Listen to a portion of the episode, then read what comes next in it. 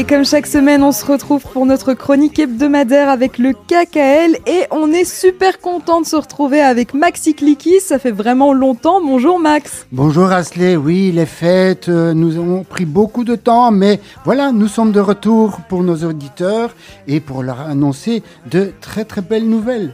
Tout à fait. On a justement euh, plein de choses à se dire aujourd'hui avec toi, Max, parce qu'on va un petit peu faire les touristes aujourd'hui. On va voyager. Pourquoi? Parce qu'on va parler du troisième voyage en Israël du KKL Belgique avec euh, l'église euh, évangélique de Forêt. Alors, ça tombe très bien qu'on en parle maintenant, puisque ce voyage, il se tient du mardi 1er novembre, donc mardi prochain, au mardi 8 novembre. C'est vraiment dans l'actualité. Alors, Max, je vais te lancer comme ça. ce voyage. En quoi il consiste et par quoi ça va commencer? Alors, il débute, bon, nous sommes arrivés bien sûr en avion à Tel Aviv, et il débute directement sur le terrain, vraiment un terrain très très intéressant pour nos amis de l'Église évangélique. Donc, nous serons à Guinossar, Guinossar qui est un, une petite bourgade du côté du lac de Tibéria, du lac de Galilée, et nous irons au village, ou du moins les ruines du village où Jésus, Jésus donc le Christ, a euh, prié. C'est une synagogue, puisqu'à ce moment-là, bien sûr, hein, n'existait que les Juifs et pas d'autres euh, religions, euh, à part bien sûr les Romains. Ceci étant dit, voilà, nous serons à, à, Capharnaüm, hein, donc qui est une ville, euh, voilà, dont, dont, il reste des ruines très très intéressantes. Et le le KKL, bien sûr, le but du KKL, entre autres, est de montrer le pays, mais aussi de participer à la plantation de d'arbres. eh bien, nous, nous joignons le geste à la parole puisque chaque euh, participant au voyage plantera son arbre dans la forêt de Beth Keshet près de Nazareth.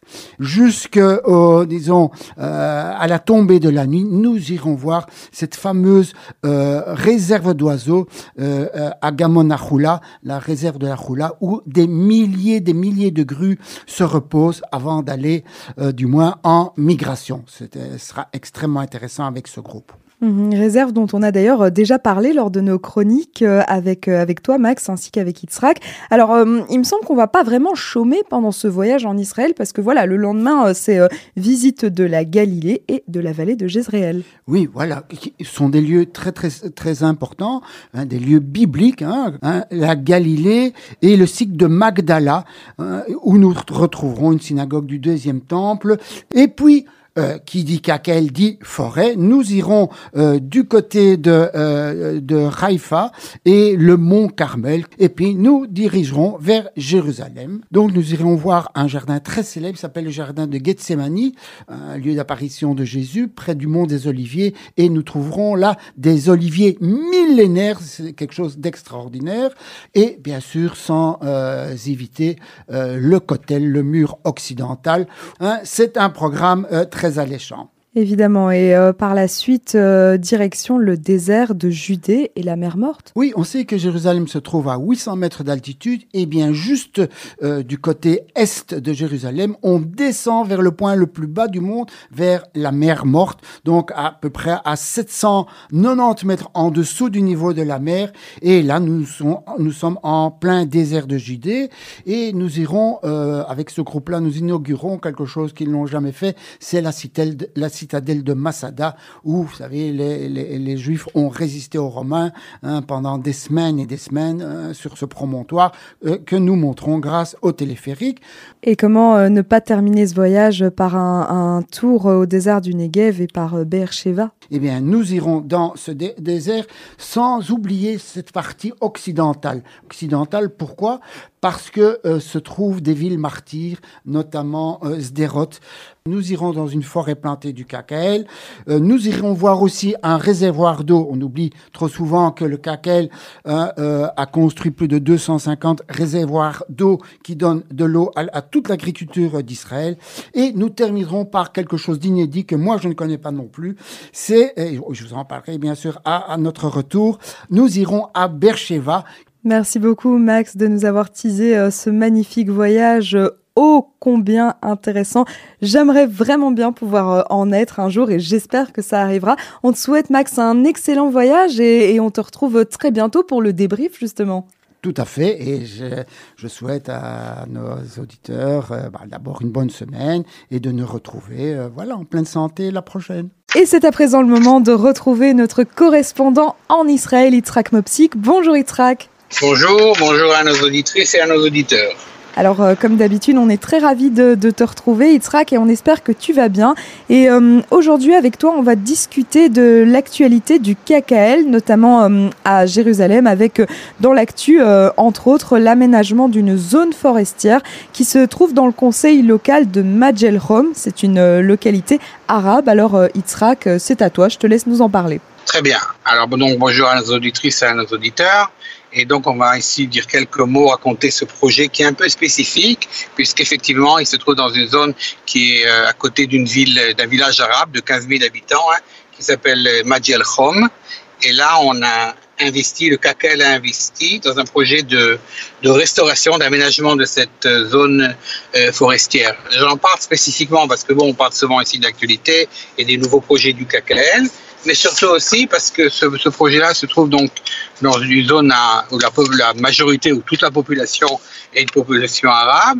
Et comme on sait souvent, euh, le CACEL avait été euh, accusé, on va dire, euh, souvent d'être un organisme, on va dire entre guillemets, raciste, et dont le but est simplement de, de, faire des activités ou des projets dans les zones juives. Ce n'est pas le cas. Pour nous, les forêts appartiennent à tous ceux qui vivent en Israël, quelle que soit leur race, entre guillemets, quelle que soit leur religion.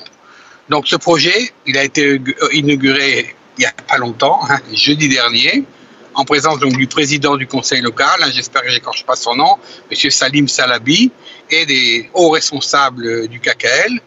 Et une somme importante a été investie par le KKL pour la restauration de, cet endroit-là, de à peu près 3 millions de shekels, ce qui fait en gros euh, un peu moins d'un million d'euros. Et dans une zone de carrière abandonnée, donc on a aménagé hein, une zone forestière qui permettra aujourd'hui des activités récréatives et éducatives et surtout, ça c'est la valeur ajoutée du cacao, je dirais, tout en préservant les valeurs naturelles du paysage et de, de la topographie.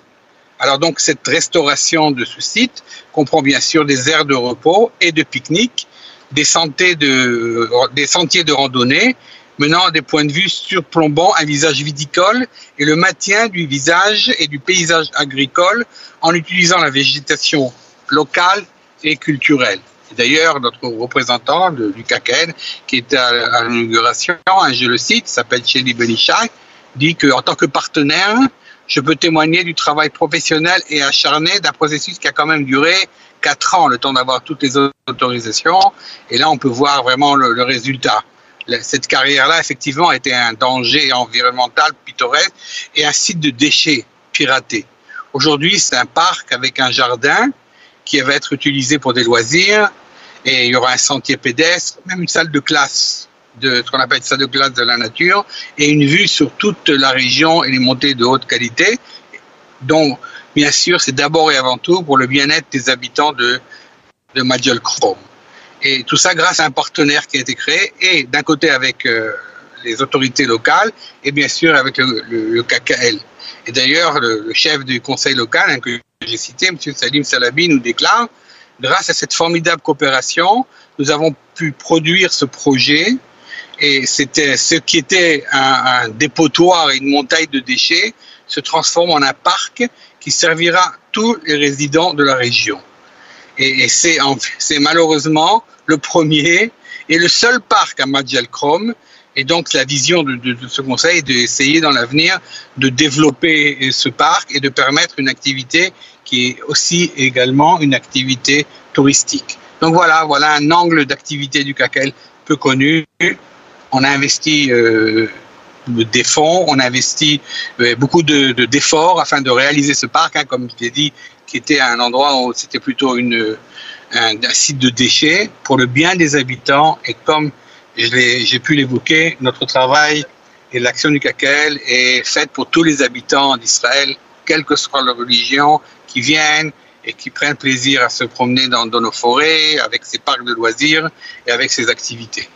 Donc voilà, voilà pour ce projet. La semaine prochaine, on aura l'occasion de parler d'un autre projet très important, un prix spécial qui a été donné à des recherches euh, concernant bien sûr le changement climatique et je pourrais en parler plus la semaine prochaine Bonjour et merci à tous nos auditrices et à nos auditeurs.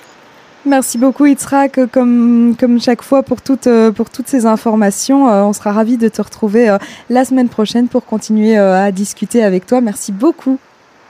Avec grand plaisir.